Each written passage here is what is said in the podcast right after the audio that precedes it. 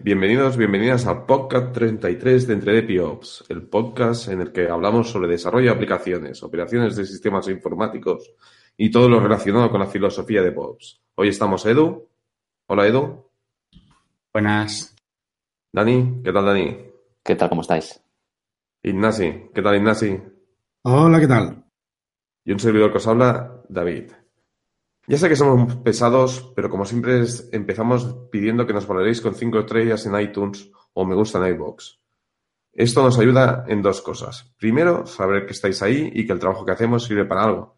Y segundo, estas valoraciones sirven por si otras personas van navegando y encuentran nuestro podcast por primera vez, pues bueno, que vean que tiene una mínima calidad, que hay gente que le gusta y a partir de aquí, pues bueno, quizá cazamos nuevos oyentes. De base ya os pido perdón porque estoy un poco tocado y veréis que en algunas ocasiones o toso o me falta aire, pero bueno, haremos lo que se pueda. Esto de la gripe es malísimo. Y venga, después de llorar un rato, vamos a por las reseñas. Venga, Dani, ¿lees tú la de Evox?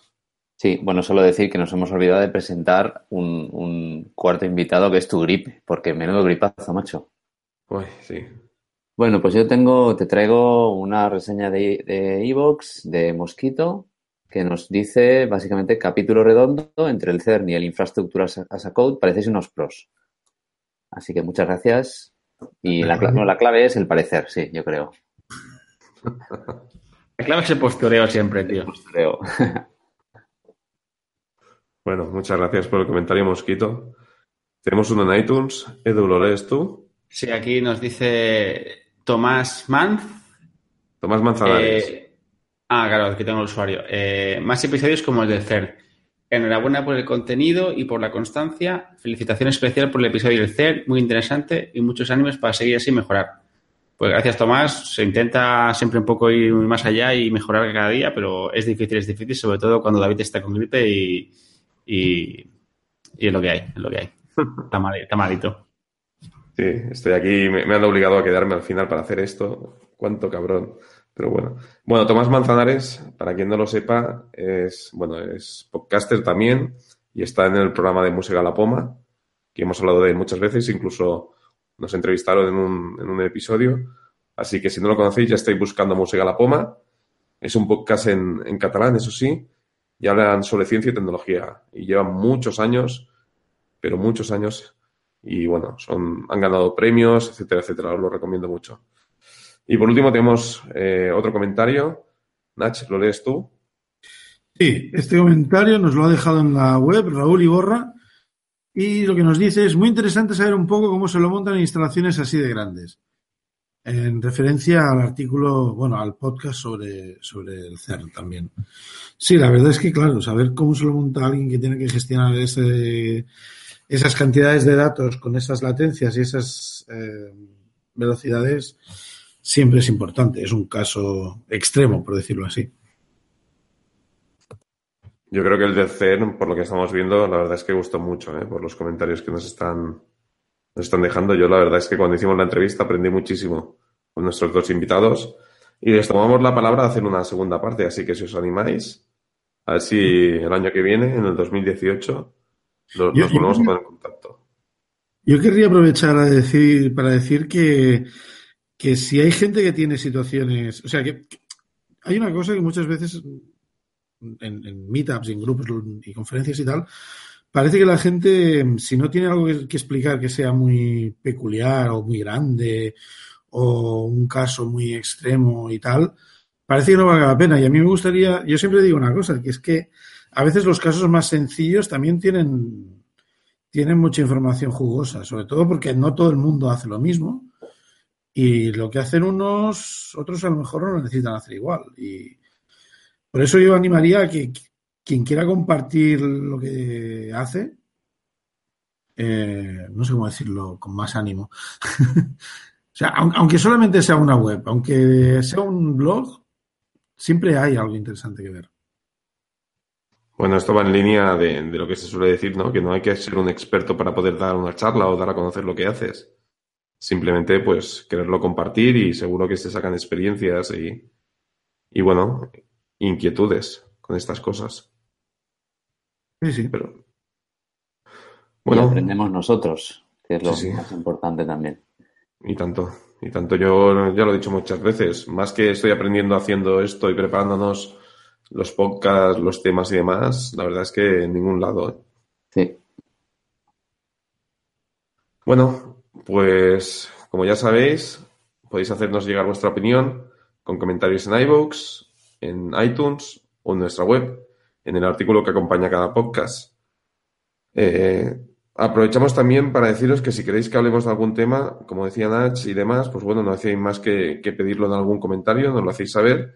Intentaremos preparárnoslo o buscar a alguien que, que sepa del tema y lo entrevistaremos. Y bueno, yo creo que ya podemos pasar al tema, al tema principal, ¿no? Que veníamos a hablar hoy. Edu, ¿presentas tú? Eh, vale, vale. Pues hoy un poco enlazando como en el pasado capítulo hablamos de, de infraestructura como código y salieron varias veces la integración continua y cosas así, pues hemos decidido dedicar este, este, este episodio a hablar de integración continua, eh, entrega continua y despliegue continuo, o en inglés Continuous Integration, Continuous Delivery, Continuous Deployment. Y aquí estamos. Vale, ¿quién se atreve a definir qué es la integración continua? Pues Edu igual, ¿no? Ya que ha empezado. Yo voy a ser aquí, yo voy a ser aquí el preguntón, porque la verdad es que son, son conozco los conceptos y tal, pero, pero no trabajo con ellos. Así que Edu, nos vas a contar tú. Me ¿No parece sabes que- qué pasa? Que con PowerPoint, integración continua y estas cosas. no hay. Sí, y los, equipos, y los equipos de red no, no, no cambian tanto como para hacer integración continua tampoco. Se, se puede hacer continuous presentation. O sea, vas, haciendo, vas presentando y van saliendo nuevas, nuevas slides en el PowerPoint y nunca acaba y es un, y es un infierno, ¿sabes? No puedes salir. El día de la buena mota de la presentación. Eso se llama GIF animado. Sí, sí, sí. Bueno, va, me lanzo. Pues mira, primero vamos a distinguir eh, los tres conceptos cuando hablamos de Continuous Integration, Continuous Delivery o Continuous Deployment. En el caso de Continuous Integration, podríamos decir que sería eh, pasar los test de integración, test unitarios, todas las fases o tipos de test que tengas implementados en tu aplicación por cada cambio que realiza. O sea, el escenario ideal es por cada commit que un desarrollador de- realiza, eh, un servidor de iteración continua, una herramienta de integración continua, lo que haría es coger ese código, descargarlo y pasar las baterías de test que tú tengas implementadas, ¿vale? Eso para vez que se, cada vez que se sube el código, cada vez que se comitea, ¿vale? Si pasamos al Continuous Delivery, sería un paso más allá. Sería una, harías lo mismo que haces en integración continua, pero además construyendo un entregable. O sea, cuando, cuando tú consigues hacer es, pasar esos tests de forma satisfactoria, construyes un artefacto que es desplegable, por así decirlo. Y luego la excelencia sería llegar a continuous deployment o, entrega continua, ay, perdona, el despliegue continuo, que es que siempre que pasas los tests, fase de integración continua, siempre que consigues, co- construyes un artefacto continuous delivery y, si- y quieres desplegar esa producción directamente, harías continuous deployment. O sea, sería integración, paso test, delivery, hago test y, creo un artefacto entregable, un entregable, y continuous deployment, ese entregable lo despliego en producción. Y eso todo, eso constantemente a cada cambio de código. En más o menor medida, ¿no? Depende de la agresividad con la que hablemos, ¿no? Si llegara a la excelencia sería cada commit subiría a producción. Podríamos, aunque en realidad luego entraré ese detalle a, raíz de, un- de una charla en la que estuve, si es integración continua es o continuos algo, es siempre a cada commit. No vale cada n tiempo, sino de- se- tendría que ser cada vez que sube código nuevo, entra- se dispararía este proceso. Que sería integración de, eh, entrega o despliegue. Y más o menos eso es la definición a grosso modo, yo creo. No sé si queréis matizar algo. Yo quiero decir una cosa que es que yo estoy totalmente de acuerdo con esa, con esa definición porque me ayuda a entender, eh, son, o sea, no me ayuda a entender, son eh, procesos o lo que se les llama pipelines que son extrapolables a, a muchos negocios distintos. Por ejemplo, si tú lo que haces es una aplicación eh, de escritorio, no haces continuous deployment si es una aplicación de escritorio que no sea cliente-servidor, por ejemplo. Tú haces la integración, haces todos los test de integración, tienes toda la integración pasada, y haces el entregable y entregas el entregable. Y el, y el deployment lo hace el usuario en su, en su máquina o en su entorno. Eh, si es una aplicación móvil, pues puede ser que haya, puede ser que no haya el delivery. Si es una si es un sistema web, pues seguramente sí que hay un, hay un deployment, perdón, quería decir.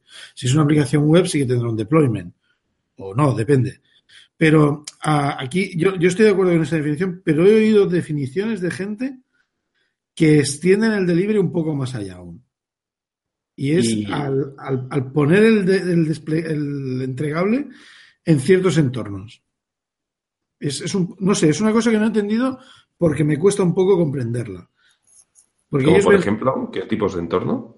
Pero no, o sea, más que, sí, hay gente que lo ve como ponerlo en un entorno de preproducción o en un entorno de, no sé cómo decírtelo, de, de, producción quizás, pero no el, eh, porque tienen diferentes entornos de producción y entonces despliegan a diferentes entornos. Pero también he visto gente que dice, no, no, con el delivery ya lo tenemos puesto en, en, en producción y el deployment es hacer el blue-green, es hacer la sustitución. No, no, he entendido muy bien cómo es, pero no, es, no encaja con esa descripción que acaba de, dar Edu. Y eso es porque yo la descripción que acabo de dar Edu es la que yo entiendo porque me sirve para cualquier o casi cualquier caso. Sí, a mí la verdad es que me cuadra bastante la descripción que ha hecho Edu. Al final es eso. Ah, perdón, antes de que sigáis, habláis de entregable. Sí. Que, el entregable que viene a ser, por ejemplo, un, eh, el código compilado o una APK si es una aplicación móvil o lo que vayas a instalar. Claro, en el caso de una aplicación, lo que dices, de Android, pues sería una APK. En el caso de una aplicación de escritorio para Windows, pues a lo mejor un MSI. Eh, para Linux podría ser un RPM también, un RPM incluso, incluso o una, una imagen de Docker. Una imagen de Docker con la aplicación puede llegar a ser un entregable también. Esto al final depende de tu sistema de deploy. Y el deploy si me equivoco. es entregable ya a disposición del, consumidor, ¿no? Del que consume esa. esa claro. Que como decía Ignasi, en el caso de un servidor que tú des un servicio, eh, para ti serías tú tu cliente y lo que tendrías es eso, desplegar esa, esa nueva versión de aplicación en tu, en tu, infraestructura. Una cosa que, que, por ejemplo, es un continuous deployment, por así decirlo, eh, o delivery, pues sería más bien delivery. Sería la aplicación que tenemos nosotros que, genera el podcast. Al final no deja más que ser eso, ¿no? Entiendo, el APU. Al final lo que hace es, a partir de un commit de, código, genera un entregable, que es el podcast que luego publicamos. Muy llevado al extremo. Podrías verlo así, sí. Sí, por ejemplo, el, publicar en la web sería continuous deployment, porque siempre que hay un commit sube. La web, por mm. ejemplo, nuestra web sí que sería que a vez que subimos un artículo eh, a, la GitHub, eh, Travis compila, como es un CMS estático, compila la web y la sube a producción. Eso sería continuous deployment, por ejemplo, en el caso de la web. Yo, por ejemplo, para la gente que, esté un poco, un poco perdida, eh, se puede ir a nuestro episodio número 28, que grabamos del podcast, la tecnología que detrás de Entre de y aquí explicamos, pues bueno, cómo funciona nuestro, nuestro blog a la hora de publicar, cómo funcionan nuestras herramientas, el APU, el PAN, etcétera, etcétera. Y bueno, un poco están diseñadas con esta filosofía, ¿no? De, de continuous deployment. Sí, sí, correcto.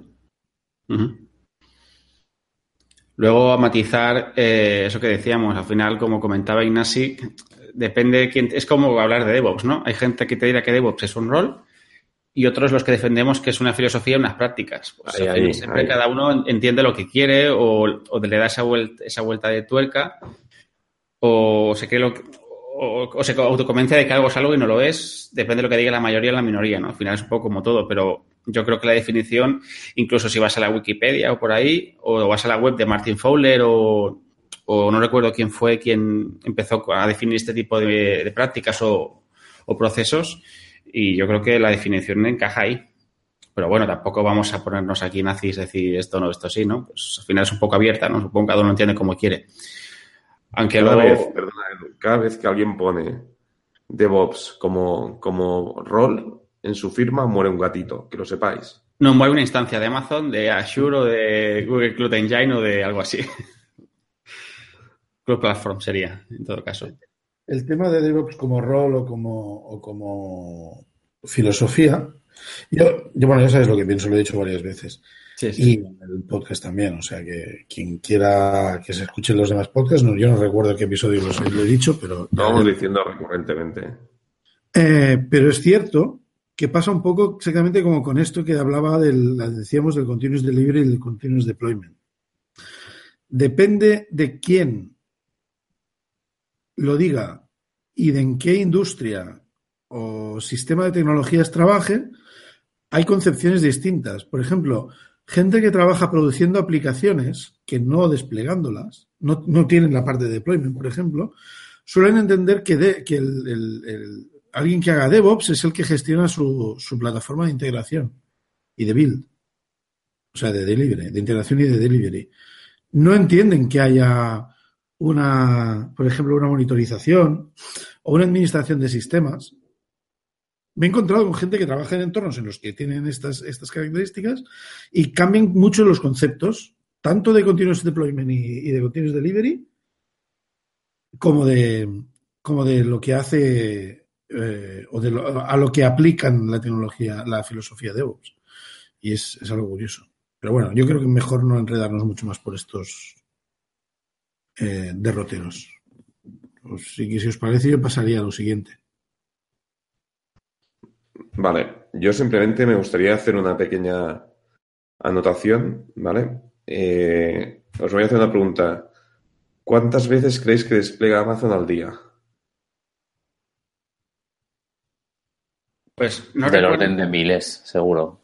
Yo no recuerdo el número, pero era muy, era muy hardcore. ¿Amazon Web Services hablas o Amazon el portal de venta?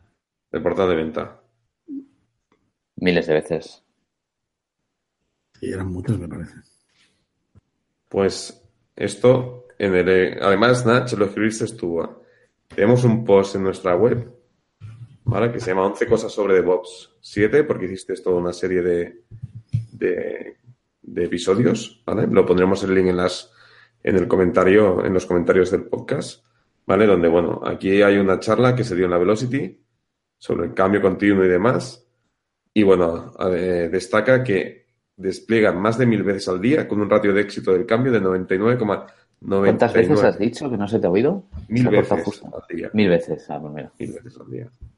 Vale, encima en este, en este post dejamos el link a la charla, a las slides. Además está muy bien. ¿Eso, ¿vale? ¿y eso hace, hace, cuánto? ¿Cuándo? En, el, en el 2011, en la Velocity del 2011. Pues imagina, ya irán por 10.000. Seguramente. O sea, un orden de magnitud más, seguro. Seguramente. Pues, Dejaremos es eso, dejaremos el, el link al, al post en, el, en, los comentarios. Venga, como decía Nach, pasamos al siguiente punto. ¿Vale? ¿Qué nos aportan estas prácticas? Va, me animo yo otra vez. Yo creo que eh, llegar a, este, estos, a estos escenarios, yo creo que eh, nos, nos, define el grado de madurez que pueda tener una empresa, ¿no? Si tú consigues tener, o, o, la madurez que tiene el ciclo de desarrollo de la empresa, si tú consigues llegar a continuous deployment, como, como hemos dicho ahora, con, con no, no, hace falta que sea la cantidad de deploys que hace Amazon, pero si tú consigues deployar, un, no sé, 100 veces al día, porque cada vez que subes, o prácticamente cada vez que subes código y hace un COVID, eso acaba en producción, es que tienes un ciclo de desarrollo o un proceso de desarrollo muy maduro y, y muy funcional. O sea, Puedes subir. Inés, si me quiere hacer un comentario. Entra, entra, entra, va. Acaba, acaba, acaba, acaba. Solamente es para que sepas que luego. Que, objeto a lo que has dicho. Vale, objeto, objeto. A ver. Que sepas que luego recibirás, ¿no? Cuando te... Luego voy a recibir. Vale, acabo, acabo mi exposición. Eh, yo creo que, a ver, evidentemente puedes hacer, tener continuous integration y hacerlo, hacerlo fatal. Pero yo creo que si tú consigues llegar a continuous deployment con un porcentaje de, de, de, de éxito grande, es que tienes un proceso de desarrollo, un flujo de desarrollo muy, muy maduro y, muy, y bueno, y que tienes gente preparada para hacer esto. Vamos, desde mi punto de vista. Evidentemente, eh, no vas a tener un sistema de, de continuous deployment y si fallas 9 de cada 10, pues tienes un proceso de mierda, hablando en plata, ¿no? Pero si tienes una tasa de éxito bastante grande, es que tienes un proceso de desarrollo bastante bueno. A ver, Nach, comenta, comenta, que te tengo aquí. Que me tienes que, has cubierto, que me has visto venir. Venga, no, va. Básicamente, lo que quiero decir es el hecho de desplegar continuamente no quiere decir nada sobre la madurez del ciclo de, de, de desarrollo del software. O sea, yo no estoy de acuerdo con eso, porque tú puedes desplegar y cagarla mucho. No, me claro, pero prefiero hacerlo cuando, cuando tienes éxito, claro, es que no me has dejado acabar, evidentemente. Vale, vale, vale. Es como decir, mira, mis programadores que, que hacen, tiran 50.000 calocs por día, ya, pero si, eh, si todo falla, vaya mierda de código, claro, la- hablamos cuando lo haces de forma. Si, si despliegas tantas veces al, al día, por ejemplo, miles de veces o cientos de veces, y la cagas muy a menudo, quizás que lo que hay que mirarse es dedicarse a otra cosa. Claro, lo que tenga que decir, yo me refiero cuando tú tienes un proceso funcional, o sea, algo que funciona, no algo que lo haces porque mola, pero, te pero no te va. O sea, No, mira, no. hacemos continuous deployment, pero hay que siempre, siempre hay que hacer el rollback de las versiones. Pues, pues, Precisamente pues eso no. es lo que quiere decir. Precisamente eso es lo que quiere decir. El despliegue continuo, tú lo puedes hacer incluso, o sea, si tú despliegas 10 veces al día, por, decir algo, tú despliegas 10 veces al día y, mm, te equivocas 9, no necesariamente, no necesaria, o sea, no, nece- no quiere decir que tengas un, o, perdón, o, lo- te, o te equivocas solamente una, no necesariamente quiere decir que tienes un buen un ciclo de vida maduro. Podría ser incluso suerte. Ah, bueno, estás, hablando, hasta, estás hablando de un 90% de éxito. Si lo haces 100 veces y te equivocas 10, también puede ser una cuestión de suerte. Hay, hay muchas cosas aquí que implican. Por ejemplo, no sé, yo no creo que se pueda hacer. eh, bueno, no creo. Sí que creo que se puede hacer. De hecho, hay gente que lo hace. Pero no creo que sea una buena idea hacer continuous del- deployment si no haces continuous delivery. Debe ser algo muy complejo. Y aún peor idea debe, debe ser hacer cualquiera de las dos cosas sin hacer continuous integration. Por ejemplo, y esto es una cuestión muy de filosofía de testing. Si tú no haces testing en tu software, el continuous integration no te vale para nada porque no tienes tests. Claro, es que la idea de todo esto es que tú tienes una batería de test, como hemos comentado al principio. Claro, si no, no estás haciendo nada. Es que la integración, la gracia es que estés probando el software, no que estás, mira, subo, subo, subo, subo. Entonces es vivir al límite. Jugártela, como te dices, a, a Tener suerte. test, tener test no quiere decir testear correctamente. No, correcto, correcto, correcto. Vale. O sea, lo digo porque yo conozco entornos en los que hacen mucho, escriben mucho test y lo hacen mal. Y entonces suben algo que, que su ciclo de vida es maduro. Bueno, pues, hombre, siguen las filosofías correctas, pero si no lo sabes hacer bien es lo mismo. Por lo tanto, a mí el- el- la madurez del ciclo de vida no me parece eh, relacionado. Perdona que te lo critique así. ¿eh? No, no, sí, te entiendo, te entiendo. Yo aquí hacer un comentario en relación a lo que habéis dicho. Primero, eh, hacer integración continua, despliegue continuo y demás, no lo puede hacer todas las empresas, ¿vale? Necesitas, como bien decís, un cierto grado de madurez y necesitas enfocar los desarrollos a, bueno, a dotarlos de una capa de testing y demás, que no todos los desarrollos eh, están preparados. Es decir, tú no puedes levantarte un día y decir, venga, voy a hacer integración continua. Tienes que pensar en el modelo de software, tienes que pensar los testings, tienes que hacer una batería de testings. Ese, ese es el problema, es que hay gente que no lo hace. Sí, sí, Claro, pero- claro. pero es que, claro, para ellos, meter una herramienta, yo qué sé, meter, luego hablaremos de herramientas, ¿no? Pero meter un Jenkins que le haga un- una compilación y le dé OK, para ellos ya están haciendo integración continua. Por ejemplo, que yo esto lo he visto en muchos sitios y no es así, ¿vale? Una cosa que, por ejemplo, muchas empresas que se piensa que hacen integración continua no tienen y que cogen mucho peso en un- cuando, cuando una corporación está madura o cuando una compañía está madura, es tener un buen departamento de QA que te fabrique estos tests, por ejemplo.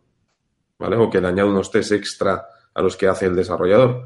Porque muchas veces quizá el developer cae en la trampa de, de programar para pasar los tests. Que eso también lo hemos visto muchas veces. Sí, si me permites un pequeño paréntesis, es- eso es como el que dice que hace DevOps porque usa Puppet, Chef o Ansible. Correcto. Es que incluso, desde mi punto de vista, el tema de los tests tendría que, que hacer un equipo ajeno al equipo de desarrollo para garantizar la calidad de estos testings. No, eso no tiene por qué ser así. Para que sea calidad. Eso no tiene por qué ser así. Estoy de acuerdo, no tiene por qué ser así, pero si lo consigues hacer, incluso ganarías en calidad. No decir- sí, porque muchas veces los desarrolladores se engañan ellos mismos. Ya, pero si, si partes de que lo haces, te engañas a ti mismo, da igual dónde esté esa persona. Esa persona se engaña a sí misma, da igual que esté en producción, que esté en desarrollo o que sea un product owner. Al final está engañando a todo el mundo. Sí, O sea, pero si bueno, si, la persona que hace los test o prepara los test es diferente a la persona que ha hecho el desarrollo, Depende Pues que, ya. que- pero depende de qué te estemos hablando. de acuerdo. Pero en la medida de lo posible ganarías. De ahí yo creo que también nace el hecho de tener un departamento específico a, a QA, a testing, por así decirlo. Sí, sí, que no me refiero que eso sea malo, pero que, que no tiene por qué. Es que hay tipos No, de test, no. por ejemplo, los test unitarios los tiene que hacer el developer, Sí, porque sí. él no puede subir un código que él no ha probado. Entonces, si tienes es que la otra persona, Es que, a ver, yo creo que aquí la potencia te la da tener diferentes tipos de test, ¿vale? De diferentes Claro, claro, estilos. claro. pues, no claro, claro. únicamente que pasa un tipo de test. Correcto, correcto, correcto. Por eso que no se puede decir sí, no. No es tan binaria la respuesta a esto. Un segundo, Dani, un segundo. De todos modos, eh, David, lo que dices más que una necesidad es una recomendación, pero una Sí, sí. necesidad no. Pero yo lo que defiendo es que un modelo de empresa maduro se normalmente va a este tipo de modelo. Yo las empresas que, que he visto que tienen un departamento de QA específico son empresas que tienen un gran nivel de madurez y, y un, bueno, y empresas que, sobre todo vinculadas a los mundos.com, por así decirlo, a los mundos online. Son empresas que, que- le dan mucho valor y mucha importancia a todo el proceso de, de despliegue de calidad. Por ejemplo, he visto otro tipo de empresas que sí que tienen todo montado todo el ciclo de continuous de- integrations y, con, y continuous delivery, pero bueno, los tests casi es, bueno, es meterle el check que lo hace el propio developer, bueno, entonces no sirve de nada, es lo que decíamos antes. Todo depende de la madurez. Un- Una pregunta, chicos, a ver. Eh, volviendo un poco, rebobinando un poco, eh, aparte de este tema de los testings y tal, que yo estoy aquí un poco con David, pero bueno. Eh, cuando yo digo que una empresa, decíamos que Amazon sube mil, mil veces al día. O sea, eh, ¿cuántos equipos de desarrollo diferentes hay en función de, o sea, podemos, o sea, realmente podemos llegar a calcular cuántos equipos hay trabajando en paralelo en, en diferentes eh, features?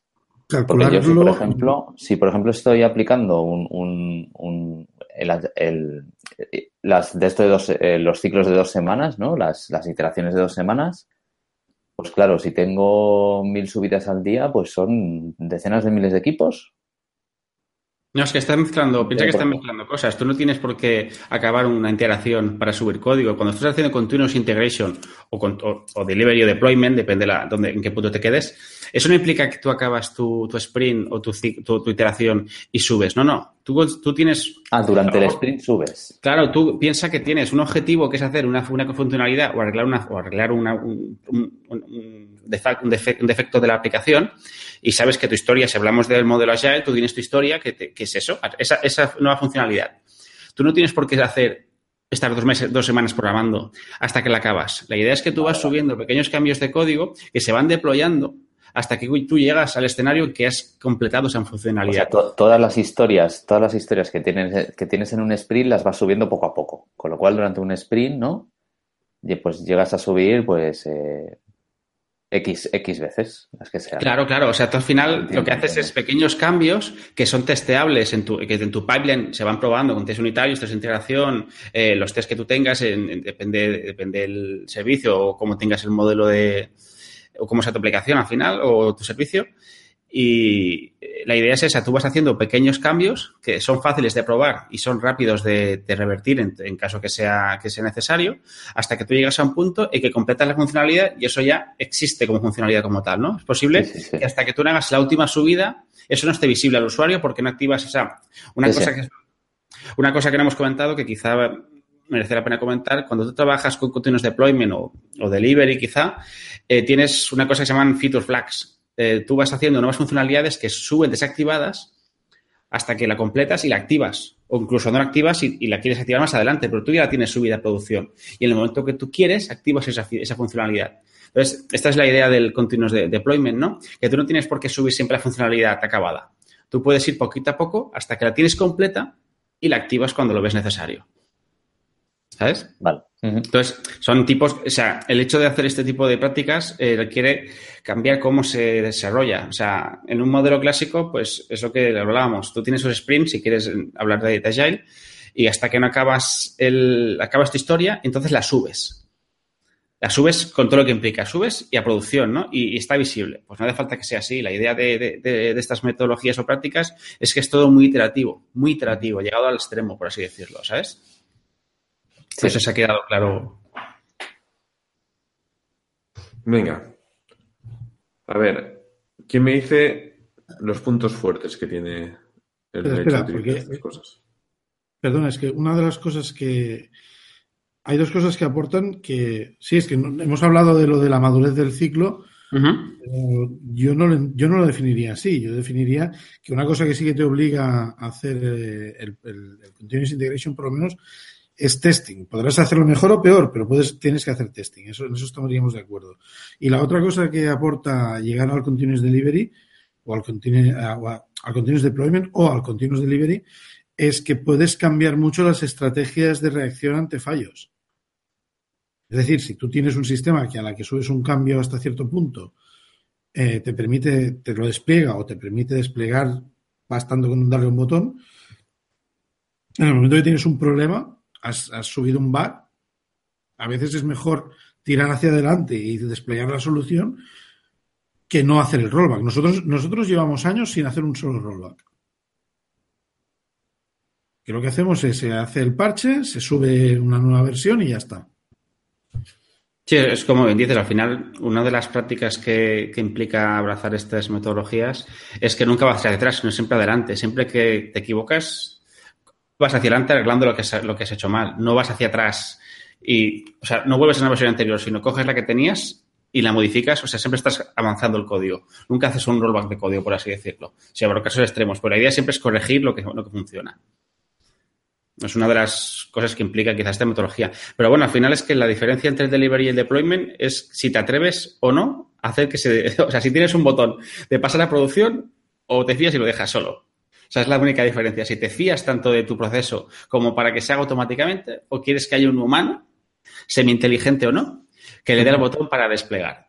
Al final la diferencia entre delivery y deployment es muy pequeña. O sea, el, el, es el paso quizá más corto, pero más complejo de, de hacer. Es el paso más pequeño. Porque o, o, que active la feature flag. Correcto, que active la feature flag. O sea, porque al final de ir a integration a delivery es simplemente generar un entregable. Eso es relativamente fácil. O sea, ese paso es más complejo quizá a la hora de preparar todo, pero es, es, es sencillo, por así decirlo. Pero el hecho de, de, fiar, de fiarte de tu proceso de una forma que digas, si compila y se, y se hace un artefacto, a producción. Eso es, por eso me refería que, que la madurez de una empresa podía, viene un poquito de la mano eh, en llegar a este punto. Si tú te fías de tus procesos, si tú te fías de que la calidad del código es buena, puedes ir a continuous deployment. Si tienes unos procesos que te lo permiten o que tu aplicación es suficientemente testeable por la complejidad que puede tener para que te fíes de eso, porque hay entornos y entornos. Al final todo, al final, cada aplicación es un mundo y tienes que decidir tú si quieres llegar a ese extremo o no te conviene o no te interesa porque sería el desastre puede ser tan grande que prefieres no hacerlo por evitar un desastre mayor. Y prefieres que haya siempre el componente humano, hay un factor humano. No es como los misiles nucleares, ¿no? Siempre hay un humano que usa la llave, ¿no? Nadie se fía de que le haga una inteligencia artificial. Si no es que Skynet nos hubiese matado ya. Mira lo que pasa en juegos de guerra. Correcto, correcto. Bueno, venga, va. Pasemos al siguiente punto. Puntos fuertes. Edu. Puntos fuertes, pues es eso. Eh, te, si tú tienes un ciclo completo y, y de, de, de, pruebas de pruebas eh, test unitarios, test de integración, test de aceptación, incluso test de usuario si quieres, si lo ves necesario, o, o, de cliente que pueda aceptar al final de interfaz, porque al final un test también sería que un usuario, un futuro usuario valide que la interfaz es funcional. O sea, funcional y usable no solo que no, no, no que, que, que, no funciona, o sea, que da un error de, a nivel de backend o a nivel de lo que sea, sino que alguien tiene que validar que eso le, le funciona a él o que lo encuentra usable. Eso también es un tipo de test que podías tener dentro de tu pipeline si, si lo que es conveniente. Lo que quizá eso sí que pararía un poco el proceso de continuous integration porque depende en qué fase estás. Eh, debes tener un stopper humano ahí que te, que te, que te, te el proceso entero. Pero vamos, creo que lo que aporta es, eh, es una velocidad de despliegue y una, y una velocidad de cambios de funcionalidades muy rápida y de, y de arreglar eh, problemas también o, o, bugs en el, en el código. ¿Y débiles? ¿Qué, qué es Débil, lo malo? Puntos débiles, que una cagada, en un, como decía Ignacio, si tienes unos malos tests, una cagada puede llegar muy rápido a producción y puede ser un desastre. Pero bueno, en teoría se parte de la base de que puedes tirar rápidamente para atrás o para adelante, ¿no? Correcto, pero es lo que decía Ignasi. Si no lo haces bien y te fías que lo haces bien y en realidad no es así, el desastre puede ser muy gordo. El, el, el continuous deployment normalmente, bueno, yo al menos no conozco mucha gente que lo haga y los que conozco que lo hacen no consideran el rollback como una, como una vía, ¿eh? Como una opción, ¿no? Pero no tiras hacia adelante y hacia detrás, tiras hacia adelante y hacia adelante. Es decir, no, no, no. Yo, por ejemplo, y por- lo digo por no repetir lo que ya hemos hablado en el punto anterior, sobre todo, por ejemplo, como punto fuerte y punto débil, depende, esa es la hoja de doble filo, está el, el cómo funciona el equipo. Es decir, si hay un continuous deployment, básicamente, eh, todo el equipo tiene que fu- fu- funcionar de una forma un poco más coordinada de lo que es necesario si no lo hay. Si tienes un continuous delivery, más o menos es lo mismo. Y si tienes un continuous integration, también. Necesitas que el equipo funcione de una forma un poco más coordinada que si no lo tienes. ¿Me explico lo que quiero decir? Es decir, son como tres, desde el punto de vista de cómo se coordina el equipo, son como tres diferentes, se podría ver tres diferentes niveles. La parte mala, que si el equipo no, está, no se coordina bien, pues va a ser más complejo el, todo el proceso. Luego también otra cosa buena es que la infraestructura y el sistema y la, la arquitectura, la infraestructura y el sistema de despliegue necesario para la aplicación van a ser más o menos eficientes. Por ejemplo, nosotros estamos desplegando cuatro veces a la semana. Un día, una vez cada día, de lunes a miércoles, de lunes a jueves. Y a veces alguna más, cuando hay alguna cosa que hay que resolver. Pero, pero nuestra arquitectura, la tecnología que usamos, la arquitectura que tiene y la infraestructura sobre la que se ejecuta no permite acelerar eso mucho más. Entonces tenemos que hacer cambios en todas esas eh, áreas antes de poder pasar a un continuous deployment real. Al menos tal como lo tenemos.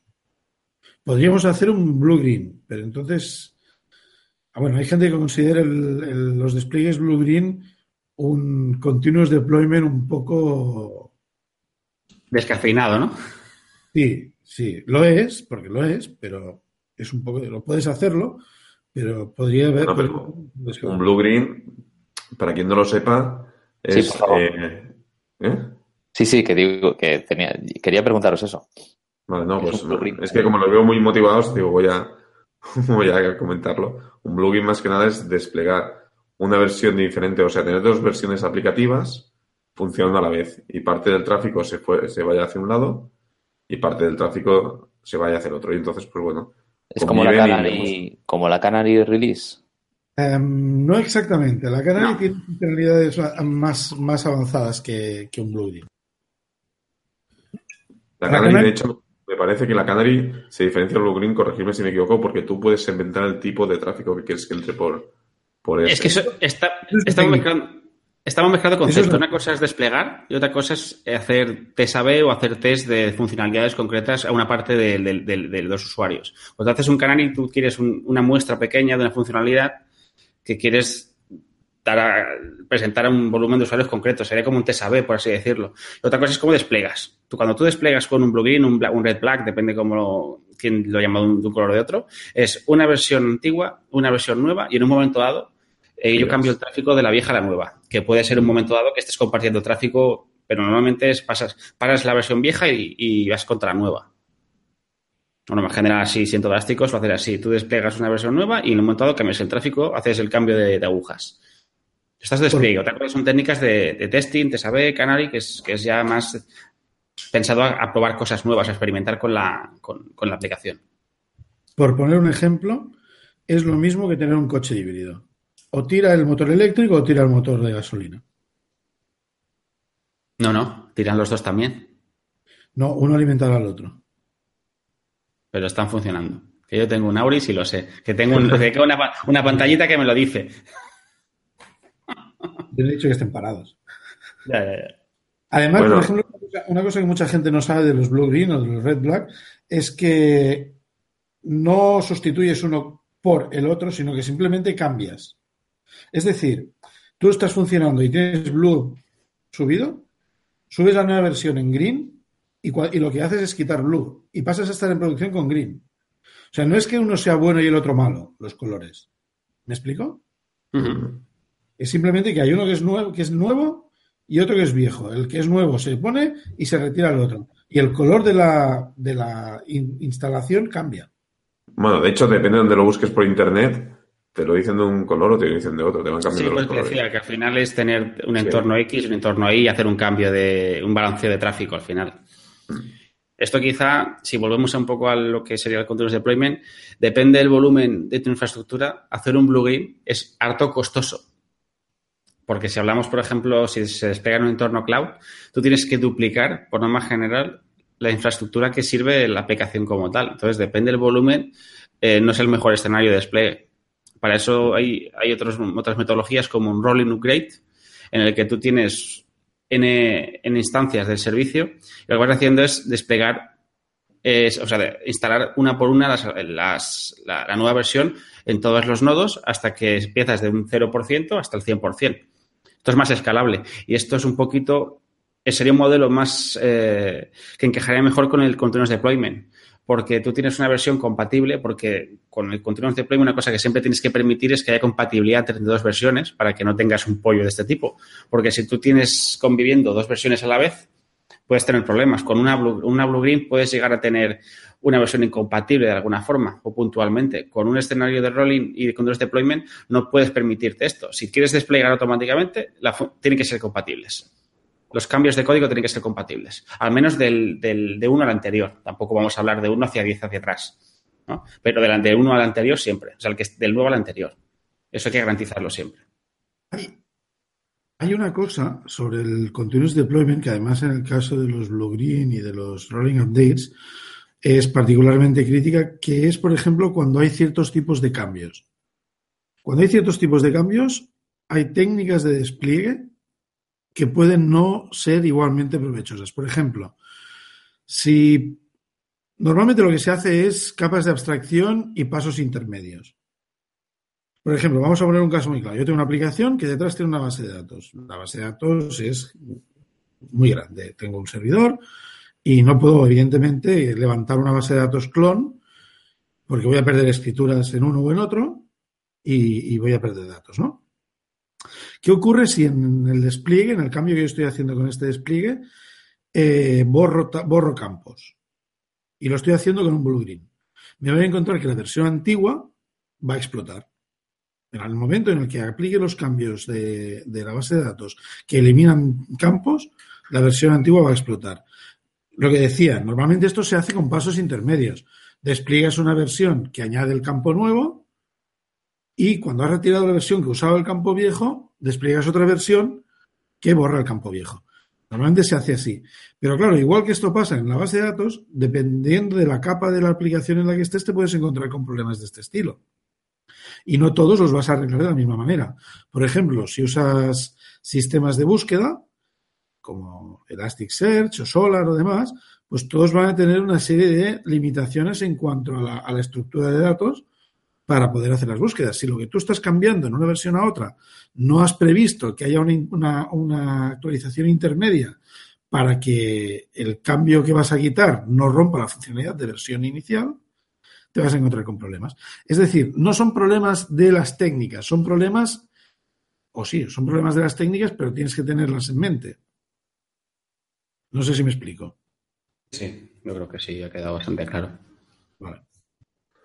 Venga, señores, ¿qué os parece si pasamos al siguiente punto? ¿Vale?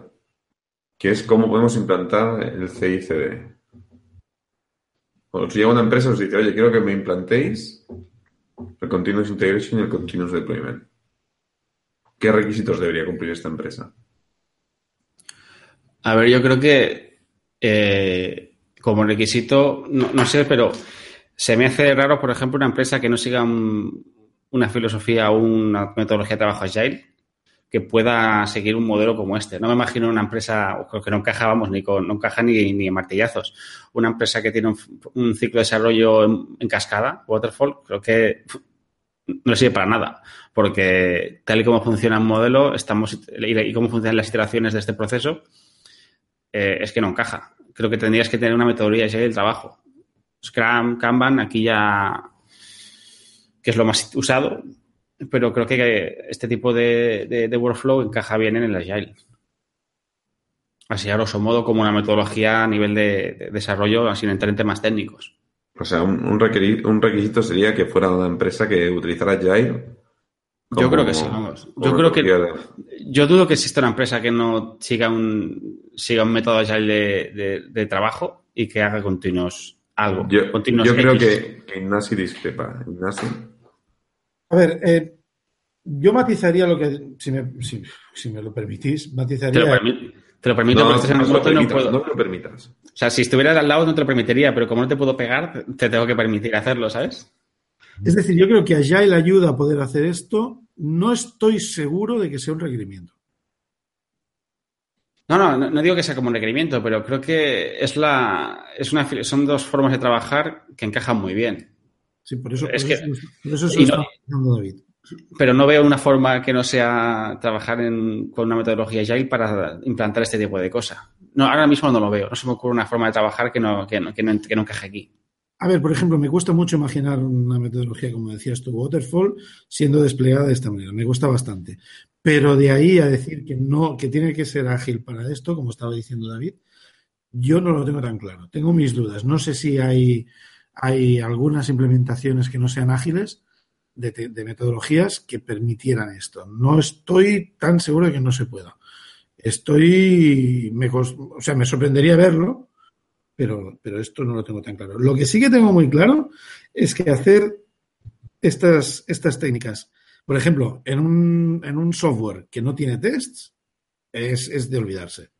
Sí, sí, no. Eh, o sea, implicaría por pasar por un cambio de, manera de trabajar, ¿no? Y enfocar el, o sea, y, bueno, y realizar todo, todo el testing y preparar la aplicación para poder pasar testings. Sí, claro, la aplicación tiene que tener una batería de test que a ti te dé una confiabilidad y una fiabilidad de que lo que estás, el código que estás liberando eh, es, funcional y no tiene bugs. O sea, evidentemente siempre puede haber bugs, pero tienes que tener una fiabilidad bastante alta de que puedes eh, crear, paquetizar esa versión, esa, esa, nueva versión para subirla, o sea, para subirla en el momento que quieras, o si quieres ir más allá, directamente que vaya a producción. Lo que decíamos, ese pequeño pasito manual automático de, entregar a desplegar. Yo creo que tener una buena batería de test unitarios de integración, de aceptación, hay muchos tipos de test, no creo que merezca la pena entrar en detalles, eh, es, es, esencial, pero esencial y un requisito, vamos, un requisito. Hay una consulta. Entiendo por lo que estáis comentando que el hecho de tener una, una infraestructura que se pueda gestionar como infraestructura como código, por ejemplo, que nos permita levantar nueva infraestructura cuando generemos nuevo, nuevo paquete de deployment, etcétera, etcétera, ayuda mucho al uso o al poder eh, empezar a utilizar este tipo de, de, de manera de trabajar o este tipo de herramientas pero no es imprescindible. En, infraestructura clásica podemos utilizar ese tipo de herramientas. No tenemos por qué desplegar. Simplemente es eso, que despliegue, que hacen testings, que desplieguen y ya está. Si hablas, si hablas de continuous deployment, no creo que pudieses hacerlo con, una gestión de la infraestructura tradicional. Creo que tendrías que utilizar algo más, no, ya, incluso ya no solamente infraestructura de code, sino incluso tenías que hablar de algunas, de algunas herramientas o de algunas plataformas mucho más flexibles que, levantar todo un servidor, instalar un montón de paquetes. También depende de la arquitectura, claro. Eh, pero, por ejemplo, eh, ejemplos muy claros de continuous deployment podrías encontrar en Heroku. En Heroku, tú lo que haces es vinculas a la plataforma, a la infraestructura eh, física, bueno, a los servidores donde vas a meter tu aplicación, lo vinculas a tu código y cuando haces un cambio en el código, todo, todo aquello se despliega de nuevo. Entonces, em, hay, hay ciertas fricciones que, que, no podrían. Si hablas de Continuous Integration o Continuous Delivery, probablemente con infraestructura manejada tradicionalmente podrías hacerlo. De todos modos, también te digo otra cosa. Por ejemplo, igual que hablamos de la infraestructura, podemos hablar del testing. Yo no, a mí no me gusta, pero nosotros, por ejemplo, tenemos una serie de, test uh, que ejecutados automáticamente en diferentes momentos. Tenemos unos test que se, unitarios que se ejecutan cuando se emergea, se integra código nuevo en cada aplicación. Y luego tenemos unos test de integración que se ejecutan cada vez que vamos a hacer un, deploy. Cuando hacemos el build, el delivery, ¿no? Ejecutamos todos los test de integración y vemos que la aplicación que hemos construido sigue funcionando. Sucede que por, de vez, bueno, bastante frecuentemente, porque tenemos poca gente en ingeniería de QA, eh, nos salen tests fallando y entonces necesitamos que alguien manualmente compruebe esos tests. Y si esos tests están bien, desplegamos. Como normalmente estos tests son los mismos que fallan un día tras otro, y lo que sucede es que van saliendo nuevos cambios que no, se han, no se han modificado en las baterías de test, lo que hacemos mucho es fiarnos de los resultados del último deploy, de los tests para el último deploy. Entonces, si el último delivery tiene los mismos errores que el que tiene el de hoy y nadie me puede validar, yo más o menos me puedo sentir seguro de que no voy a desplegar nada que no esté ya roto en producción. Pero claro, esto, y esto es una cosa que nosotros en, la empresa hemos discutido muchas veces, es un riesgo que estamos tomando. No es una situación eh, deseada. Pero por, por, lo que estoy diciendo, lo que vengo a decir es que requerimientos, perdón, requerimientos podrían haber de... Podría, podría ser un poco complicado hablar de requerimientos exactos. Yo creo que más que requerimientos son unas buenas prácticas que se deberían cumplir. Quizá no, no es, a ver, al final cada maestría tiene su librillo, pero hay ciertos patrones comunes que creo que son necesarios para poder decir que tienes un, proceso de continuous integration, eh, delivery deployment funcional y, bueno, funcional. Los tests creo que es algo importante. Por ejemplo, algo que es muy interesante tener son code reviews.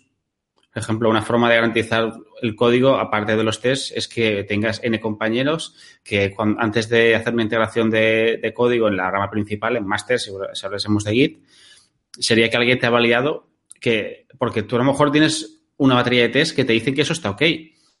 Pero a lo mejor tu implementación, si no tienes pruebas de rendimiento, porque no hemos hablado, por ejemplo, de pruebas de carga de rendimiento. Si tú no haces constantemente pruebas de carga, que no suele ser normal, pero sería en un escenario ideal, sí sería, sí, sería, o sea, sería deseable hacerlo siempre. Puede ser que un compañero vea que tu implementación no va a escalar por la arquitectura de la aplicación porque tú eres nuevo o no conocías esa parte y puedas tener un problema de rendimiento. Entonces, eso a lo mejor no te lo detecta todos los tests, pero sí que te lo puede decir un compañero. Oye, no hagas esto así porque puedes provocar un, bloqueo en cierta parte del código y que hará que las peticiones se atasquen y se cargue al site. Entonces, por eso, algo, que también es interesante sería eso, la revisión de código por parte de tus compañeros. Creo que también sería algo más que un requisito eso, una buena práctica que es interesante cumplir para un escenario como este. Venga, ¿y qué herramientas recomendaríais para alguien que quiera empezar a hacer integración continua y continuous deployment? Y antes, antes de que sigamos al siguiente punto, os quiero hacer, comentar una anécdota que, que, me pareció súper curiosa. Tuve la suerte eh, de asistir a la CraftCon eh, el pasado mes de abril, creo que fue, eh, y puede asistir tanto a una charla como a un workshop de, Dave Farley, que no sé si lo conocéis, pero bueno, es de los que se podían llamar los expertos en Continuous Integration. Es uno de los coautores del libro Continuous Delivery, Reliable Software Releases Through Build Tests and Deployment Automation. Luego pondremos el link de este libro, ¿vale? Entonces, una cosa que, que, que a todos nos chocó, a los que asistimos al workshop, era que todo el mundo que dice que hace de verdad Continuous Integration trabaja siempre contra la rama master. O sea, no hace ramas de código, no hace ramas. No, no, no, diverge el código, sino comite constantemente contra la rama principal. Entonces, si tú llegas a un escenario que de verdad haces Continuous Integration, no haces ramas. Todos los commits que haces suben a la rama master y si todo está bien, deberían promocionarse esta producción. Entonces, ya mira, todos los que asistimos al, workshop nos pusimos las manos en la cabeza y bueno, una discusión que duró bastante rato, pero al final, bueno, se cerró porque tampoco llegábamos a un acuerdo, ¿no? Pero según decía él, todos los que se autodefinen o son definidos por otros como expertos en, esta materia, eh, trabajan así. A mí me parece muy bestia. ¿eh? Supongo que si tienes un equipo bastante bueno y un proceso muy maduro, es viable. Pero la verdad que choca, ¿eh? Que no te puedes fiar a trabajar así, todo yendo a máster. Ojo. Pero tú qué dices, que en el día a día no trabajan con ramas y trabajan todo directamente en máster. Sí, sí, sí, totalmente todo máster. O sea, si no tengo la, o sea, no sé si encontraría su cita en algún sitio, en Twitter o en su página web o algo, pero él, nos dijo esto, todo el mundo que se, que es declarada como experta o, o, o una... o- no, me sale, la palabra. Como una eminencia en este campo de continuous delivery, todo el mundo piensa así. Eso decía él, ¿no? Al final puede decir lo que quiera, pero bueno, se supone que, esta, que este, este señor de Fairley pues es reconocido en, esta, en estas materias y es lo que dijo. A todos nos chocó, ¿eh? No estamos acostumbrados a decir algo tan radical. O escuchar Hombre, yo algo tan encuentro radical. lógico que digas, no, mira, eh, solo vamos a, a lanzar el, proceso de integración continua cuando hagamos el pull request y se acepte el pull request sobre, sobre la master, ¿sabes? Por ejemplo, se trabaja en el día a día con ramas, pero digamos que, que lanzamos el, el, o el continuous deployment, ¿sabes? Solo cuando esté en la master. Claro, en un proceso como este, por ejemplo, el, el code review no se puede hacer. Entonces tú tienes otras metodologías como el pre-programming. Tú Mm. estás trabajando con un compañero y ya estás haciendo una prevalidación porque al final estás tienes dos puntos de vista. Claro, pero el code review no podrías porque tú no tienes una rama para poder hacer esa revisión porque tú has subido directamente el código, Mm. ¿sabes? Entonces, esto es un cambio todavía más gordo de, de- de la forma de trabajar que me parece súper radical y, y complejo de, de asimilar, sobre todo para equipos grandes. Visto. Era más Venga, eso que quería hacer. Tenía apuntado para comentarlo. Venga, déjanos hacer spam ya y pasemos a las herramientas. Ya dijo. Pues herramientas creo que todo el mundo. Pues, pues Jenkins. ¿Qué vamos a decir? Jenkins. Jenkins y rey, Travis. ¿no? Jenkins y Travis. Si te lo quieres montar, Jenkins. Y si quieres tirar de un SaaS, Travis. Es lo que yo conozco y la verdad que yo estoy contento con ambas herramientas. Claro, es que, es que no, sé exactamente qué queremos decir de las herramientas, porque yo de la lista que tenemos he usado dos o tres, no, no más. Y, y lo que veo, a mí lo que me da la sensación, habiendo usado eh, dos o tres herramientas de este, de este ámbito, es que depende mucho de lo que uses, de con qué construyas tu, tu sistema, con qué tecnologías, lenguajes, Ujú. formas. O sea, por ejemplo, si vas a usar Heroku, igual Jenkins es un poco descomunal para usar, para tirar hacia Heroku. Y a lo mejor Travis es algo que se te acerca más a lo que necesitas. Depende de lo que quieras hacer, Travis no te va a llegar. O no te va a servir. Sí, sí, al final. Otra herramienta. Entonces, vas a necesitar otra herramienta en, en su lugar o adicionalmente. Claro, lo que quiero decir es, mm, aquí conviene analizar las herramientas para el caso de uso. Decir qué herramienta es buena o qué herramienta es mala, y no lo digo por ti, ¿eh? Se lo estoy diciendo a David. No, no, si no, he dicho buenas y malas, digo las que yo conozco, ¿eh? No, en ningún momento he entrado en. Claro, No, a ver, yo, yo más que herramientas buenas y malas, lo que sí que me gustaría que identificarais, que ya lo estáis haciendo de manera indirecta, eh, herramientas, tipología de herramientas y para qué sirven. Has dicho Jenkins, quizás se queda un poco grande.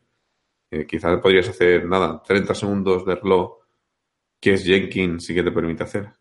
Al final, definiendo un poquito qué, hace una qué, qué tendría que hacer una herramienta de integración continua, es descargar el código actualizado, eh, hacer- lanzar las baterías de test de turno que estén, que estén definidas en tu, en, tu, en tu proceso y en el caso que, se- que esas baterías sean, sean satisfactorias, integre el código. Eh, integre el código, dando un paso más allá de integrar sería hacer el delivery, o sea, crear el integrable, y sigamos más allá, pues ya sería hacer el deployment. Eso es lo que tiene que hacer una herramienta. ¿Y qué herramientas tenemos? Pues lo que decía Ignasi.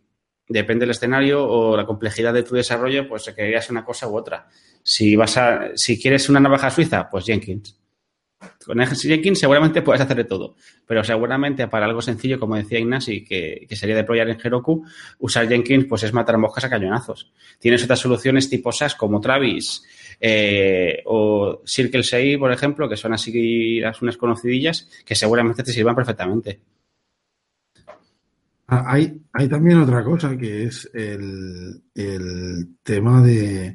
Básicamente, todas estas herramientas, lo, con, lo, que vas a, lo que vas a hacer con ellas es definir pipelines de procesos. Es decir, vas a, definir, vas a definir una serie de procesos que hay que ir ejecutando. Algunos podrán ser en paralelo, otros tendrán que ser unos tras de otros, tendrán una serie de dependencias. Vas a, necesitarás una herramienta que defina un grafo acíclico de ejecuciones de cosas de shell scripts o de programas o de, o de lo que sea, o procesos incluso más complejos, y que deberán ocurrir en un orden determinado. Y, Poco más que eso vas a tener, pues, como variables que te pueden influir, el tipo, la cantidad y el tipo de integraciones que tengas, por ejemplo. Eh, eh, no sé, Jenkins tiene la particularidad que como es de los, yo creo que es el más viejo de los que, de los que hay. Bueno, por, mencionarlos básicamente en la lista nosotros tenemos aquí Jenkins, GoCD, Bamboo, Team Foundation Server, Travis, CodeShip, Serial CI, GitLab CI, pero hay, hay un montón más. Hay montones más de, que, estos. Y entiendo que pues unos tendrán mejores integraciones con otros servicios, otros con otras. No sé. Eh, esto va muy a, Sobre todo esto va muy al gusto. Porque claro, si, si, por ejemplo, una cosa que a veces te puedes encontrar, pues Jenkins tiene una interfaz más bien anticuadillo todavía, y eso hace que algunos accesos y el acceso a ciertas informaciones, pues a algunas personas les puede resultar complicado. Si estás acostumbrado a Travis, ver lo que ha pasado mal en, un, en, un en una parte del proceso quizás es más sencillo. Ahí vería diferencias, pero claro, es que para saber esto bien, tienes que probarlo. Y tienes que ver cómo te sientes tú con cada una de esas herramientas. Es que, por ejemplo, yo CD no lo he usado, pero pero Josep sí que lo había usado y, me parece que era Josep que me, lo, me, dijo que lo había usado. Y él estaba, a él le gustaba mucho más que, Jenkins, o eso entendí yo. Entonces, no sé, pues habría que ver, tendría que ver el CD para poder dar mi opinión, pero, pero hay mucha gente que tiene gustos. Supongo que, por ejemplo, Team Foundation Server, que es de Microsoft, pues con, con, con herramientas de desarrollo .NET tendrá mucho mejor integración. Me imagino no lo sé. Claro, esto aquí hay que ir mirando, pues cada caso, cómo se encaja mejor con qué herramienta. Sí, al, final el objetivo de esta lista era, dar a conocer ciertas herramientas que más o menos son conocidas en general. No son las más famosas, pero sí las que se suelen utilizar. El Team Foundation Server eh, es que no solo es, un set de herramientas. Está el servidor de integración continua, pero también está el propio repositorio de código. Es un poco más amplio el concepto. Pero sí lo que tú dices, cuando se trabaja en .NET se suele tirar de, de esas soluciones. Bamboo, por ejemplo, es el de Atlassian y cuando usas eh, Stash, creo que se llama, ¿No Stash? No recuerdo bien. Creo que sí, Stash. Que su, su servidor de Git, su, su GitHub, por así decirlo, pues claro, está muy bien porque tienes todo integrado y al final estás en su suite y te resulta cómodo. Luego, cuando, cuando trabajas, cuando hablamos de proyectos open source, pues creo que lo que más se utiliza es Travis, por ejemplo, porque tiene integración muy buena con GitHub y de saque es muy fácil de configurar y da bastantes funcionalidades para un proyecto de, estas características. Pero lo que tú dices, al final cada, cada proyecto es de su padre y de su madre, cada uno tiene sus preferencias y al final la herramienta es la que mejor se adapta a lo que tú necesitas o tú quieres o lo que te gusta. Entonces, no creo que haya una herramienta perfecta, pero sí que hay herramientas que pueden encajar en, en, en, muchos sitios. Bueno, lo que haremos, si os parece, será poner los links a todas las herramientas que habéis nombrado en las notas del programa para que nuestros nuestros oyentes puedan entrar y, chafardearlas y ver si, bueno, que ofrece una y que ofrece, y que ofrece otra. ¿Queréis comentar algo más, señores, o pasamos ya a cerrar? Pues no sé si. Yo creo que la verdad que no, se me ocurre nada así que podamos matizar que no hayamos dicho. Pero bueno, Dani. No, Ignacio, ¿tú quieres comentar algo más? Yo creo que hemos hablado bastante en profundidad de. a ver, seguro que hay algo que nos escapa, pero, pero bueno. Como, Tú, Dani, que has estado un poco aquí de, escucha, dudas, preguntas. Yo de oyente, escuchando. No, las preguntas que tengas. CICD es deployment y, delivery, ¿no? O sea, entendemos que las herramientas de, de CICD también hacen el, la parte final, si queremos, la parte de despliegue. Las herramientas, no son de CI o de CD o de ambas. O sea, son herramientas que se usan para eso. tanto Continuous Integration como Delivery como Deployment son cadenas de procesos. Y una cosa lleva a la otra, de, un proceso tienes un output que utilizas como input para el otro, o tienes un cambio de situación en alguna infraestructura. No hay, yo diría que ninguna de estas herramientas son específicas de uno de estas, de una de estas técnicas. Diría que son todas eh, eh, son herramientas de workflows, ¿no? Como si sí, al, final es que estos son, son, definiciones, son herramientas que te definen un workflow y como decía Ignasi, depende en qué, en qué, en qué situación estés. Pues, por ejemplo, Travis, si usas el SASE Travis, depende que a lo mejor un deployment es complicado de hacer, porque a lo mejor tienes que darle un acceso muy a tu infraestructura que, que es complicado de darle. Entonces, quizá optarías por una versión hosteada de Jenkins GoCD o, o algún sistema propietario, porque con Travis quizás es complejo esta fase, ¿no? Entonces es eso. Al final tú tienes estas herramientas que te definen una serie de etapas del desarrollo de, la, de, tu software y te quedas donde puedes o donde tú quieres. Y la herramienta la buscas en función de, cómo te encaje tiene ese proceso, ¿sabes? O sea, al final yo creo que tú tienes, tú tienes que ver que hasta dónde quieres llegar y qué herramientas te permiten llegar allí. Que en algún momento dado a lo mejor la tienes que cambiar. Pero si tu objetivo es, por ejemplo, CI, y dices, para mí CI me vale, pues con Travis me encaja. Porque tengo un servicio SaaS que cada vez que hago un cambio de código me va a pasar la batería de test de, unitario, de integración, lo que tenga, lo que tenga definido, lo que permita, y ahí me quedo. Más adelante quiero pasar a delivery, pues a lo mejor Travis no me deja, porque no me permite generar mis artefactos. Pues a lo mejor me tengo que ir a o a Jenkins o a Team Foundation Server, si estoy en .NET o lo que sea. Al final es eso, tú tienes esa serie de herramientas que te encajan más o menos en, lo que tú quieras hacer hasta dónde quieras llegar y tienes que, tienes que elegir la que más se convenga al final. No, no hay una bala de plata en este caso.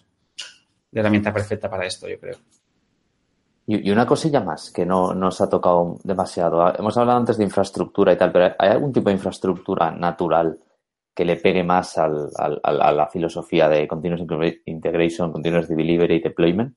Me explico, o sea, decíamos antes que con infraestructura tradicional, con mis servidores ahí que tengo que ir a configurarlos y SSH y no sé qué, no se podría hacer esto, pero, pero luego entiendo que en la nube es más, es una cosa, o sea, el cloud en general es, un, es una aproximación o, la, o las, el software, o sea, o la plataforma como servicio, etcétera, es una, una aproximación más, más natural a todo esto, pero por ejemplo, habría otras incluso mejores, me explico, contenedores, Kubernetes y todo este tipo de, microservicios y todo eso es una, es una forma. Hay.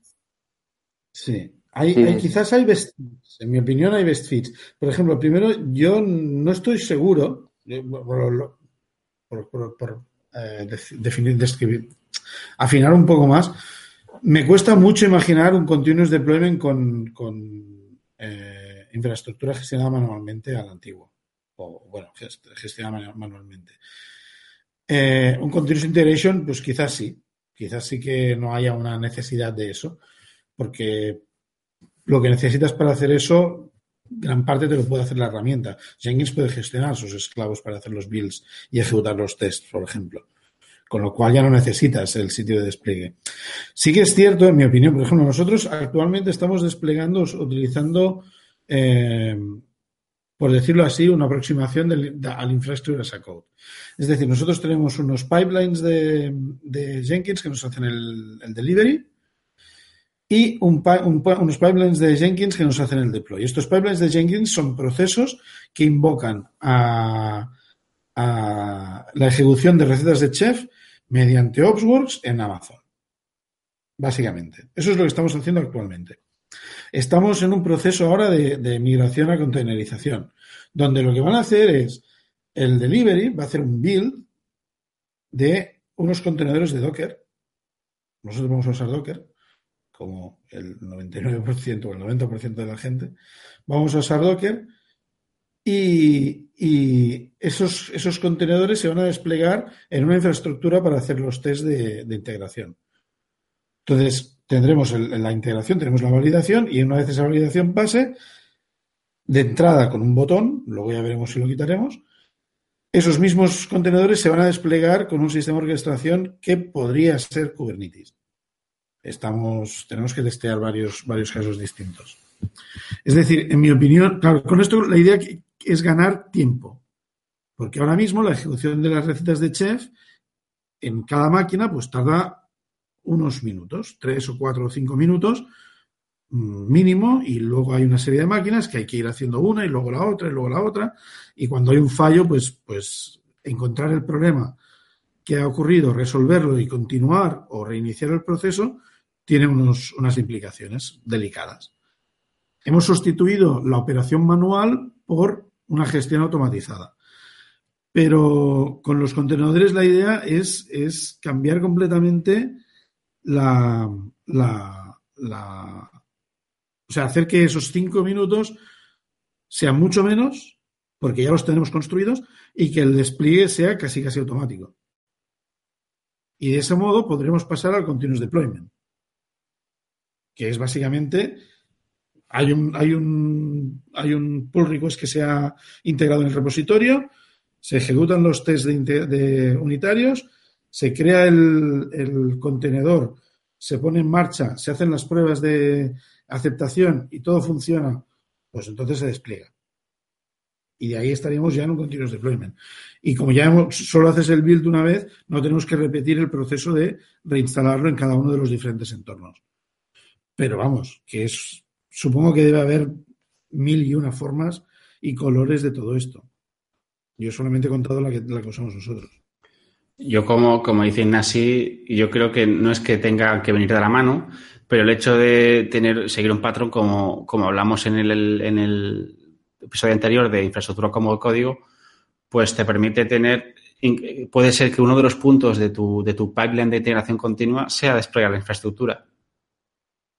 Entonces, poder hacerlo de una forma eh, definida como código, pues es, te permite tener un flow mucho más controlado, ¿no? Porque no tienes que estar pendiente de alguien que se dedica a montar ese hierro y lo prepara de una forma o de otra, ¿no? Sino que tú tienes un paso más que es desplegar esa, de, esa infraestructura, que incluso podías tener un pipeline delicado para probar esos cambios de infraestructura, podías tenerlo, y creo que, que encaja bastante bien incluso aunque tú despliegues en hierro, podías llegar a hacer un entorno simulado o un entorno de pruebas que sea parecido al, de, al que tengas en, hierro físico, pero haciéndolo con máquinas virtuales o, algún tipo de cloud, porque te daría esa agilidad que necesitarías a lo mejor para desplegar sin tener que estar atado al hardware.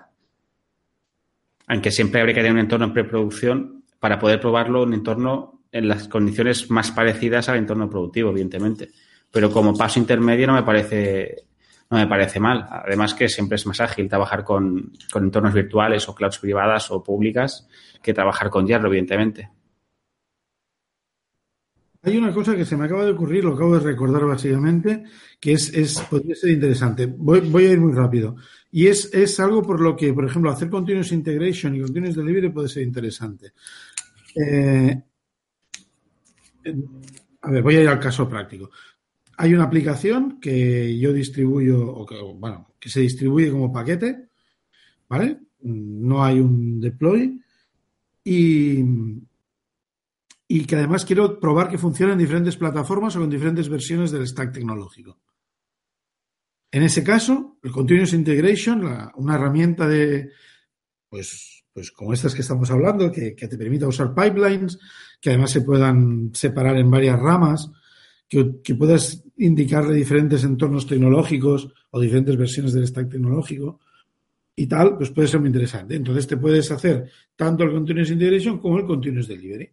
Incluso hay gente que eh, lo que hace es el testing de aplicaciones móviles con baterías con baterías de móviles que están conectadas a sus, a sus pipelines. Entonces lo que tienen es los móviles montados en unas plataformas y hacen todas las pruebas allí. Lo que quiero decir es básicamente eso, que hay, muchas utilidades a las herramientas y el Continuous Integration, el Continuous Delivery y el Continuous Deployment son eh, algunas de ellas. Muy bien, señores. ¿Alguien más quiere decir algo? ¿No? Pues bueno, pues pasamos ya a cerrar el podcast. ¿Vale? Como cada episodio, por favor, recordad que para nosotros el feedback es casi lo que nos impulsa a hacer cada día, bueno, cada día o cada cuanto podemos estos podcasts. Eh, y bueno, y es lo que nos motiva para estar aquí, ¿no? Saber que, que hay alguien ahí al otro lado que nos escucha, que nos soporta y que encima le parece interesante lo que decimos. Por favor, recordad de que si os gusta lo que hacemos, corráis la voz. Es importante que hagamos crecer la comunidad de oyentes ya a modo informativo estamos solo unas 500 escuchas en cada, en cada episodio, que la verdad es que está muy, muy, muy bien. No me lo esperaba cuando, lo, cuando empezamos a hacerlo. Y por favor, como he dicho antes, valorad con 5 estrellas en iTunes y me gusta en iBox. Podéis encontrar nuestros podcasts si busquéis en Entre Piops en estas dos plataformas, tanto en iTunes como en iBox, o en nuestra web www.entredepiops.es y también podéis encontrarnos en nuestra cuenta de, de Twitter, arroba entredepiops. Así que ya, sin más dilación, nos despedimos. Edu. Hasta la próxima. Dani. Nos vemos pronto. Ignasi. Hasta otra. Y quien nos habla, David. Adiós. Through the centuries, the endless string of memories, through the progress and the waste.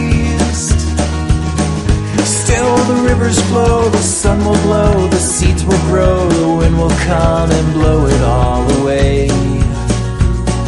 'Cause we are just a memory replaced.